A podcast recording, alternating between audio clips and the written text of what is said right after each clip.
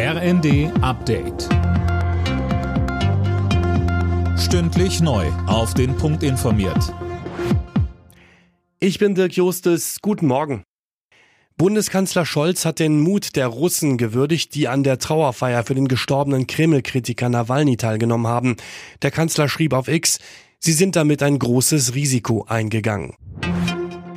Nach dem Tod dutzender Menschen bei einer Lebensmittellieferung in Gaza wollen die USA mehr Hilfen schicken.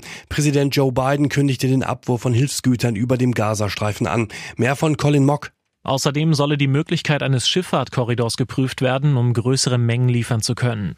Biden will gegenüber der israelischen Regierung darauf bestehen, dass mehr Hilfskonvois in das Palästinensergebiet gelassen werden. Die aktuell gelieferte Hilfe reiche nicht aus, unschuldige Menschenleben stehen auf dem Spiel, so Biden weiter. Der US-Präsident hofft zudem zum bald beginnenden Ramadan auf eine Waffenruhe.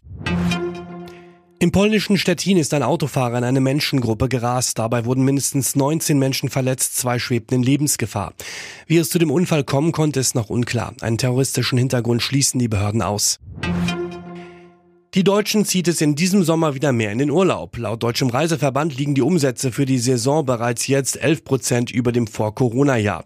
Wir steuern auf ein Rekordergebnis für 2024 zu, sagte DRV-Präsident Fiebig der Welt am Sonntag. Mehr von André Glatzel. Größter Wachstumstreiber ist demnach die Kreuzfahrtbranche. Hier registriert der Reiseverband bereits jetzt Umsatzsteigerungen von 41 Prozent gegenüber dem Vorjahr.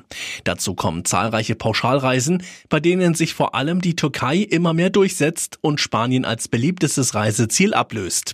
Dahinter folgen Griechenland, Ägypten und Portugal, so der Reiseverband.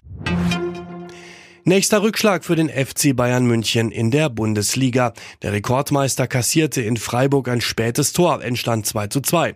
Der Abstand auf Tabellenführer Leverkusen kann damit morgen auf 10 Punkte wachsen, wenn Bayer in Köln gewinnt.